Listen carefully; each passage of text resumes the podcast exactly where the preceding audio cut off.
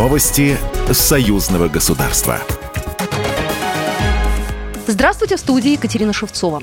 Брянскую область посетили представители комиссии по энергетике и транспорту парламентского собрания Союза Беларуси России. Брянщина входит в десятку самых активных регионов-партнеров Беларуси. Сотрудничество развивается во всех сферах экономики, растет товарооборот, успешно работают совместные предприятия. Продуктивно взаимодействуют бизнес-строители, промышленные предприятия и сельское хозяйство. Александр Богомаз, губернатор Брянской области.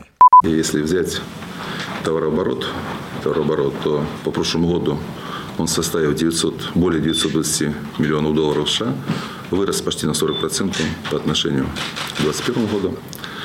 Вот. Это 66% всего товарооборота Брянской области со всеми регионами и Беларуси, и России. А вот в товарообороте с Республикой Беларусь более там, 35% составляет оборот Зумельской области. И вот эти вот отношения, которые я сказал, у нас дружеские во всех сферах, начиная от экономики и заканчивая молодежью.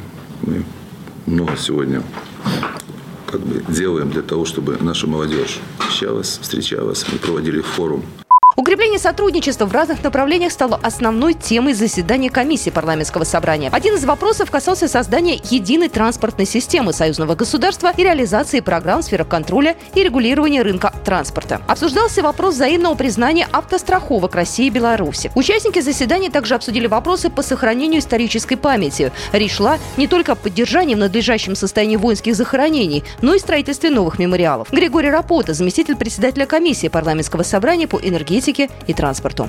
Сейчас э, рождается памятник северному фасу Курской битвы. И у нас ведь разделить э, белорусов и россиян, где бы, так сказать, бои не происходили, это все. Так же, как и украинцев там много погибло, и представителей других союзных республик в то время. Поэтому отклик будет.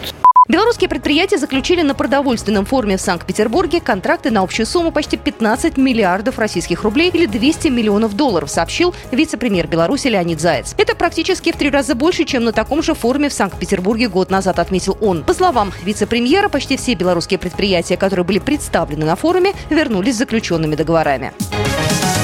Большая международная выставка туризма и индустрии гостеприимства открылась сегодня в Москве. Она проходит уже в 29 раз и собрала на своей площадке туроператоров, организаторов авторских туров, представителей отелей и авиакомпаний, экспертов по детскому и молодежному туризму. Более 500 участников из 20 стран и 60 регионов России. Программа произведена по заказу телерадиовещательной организации Союзного государства.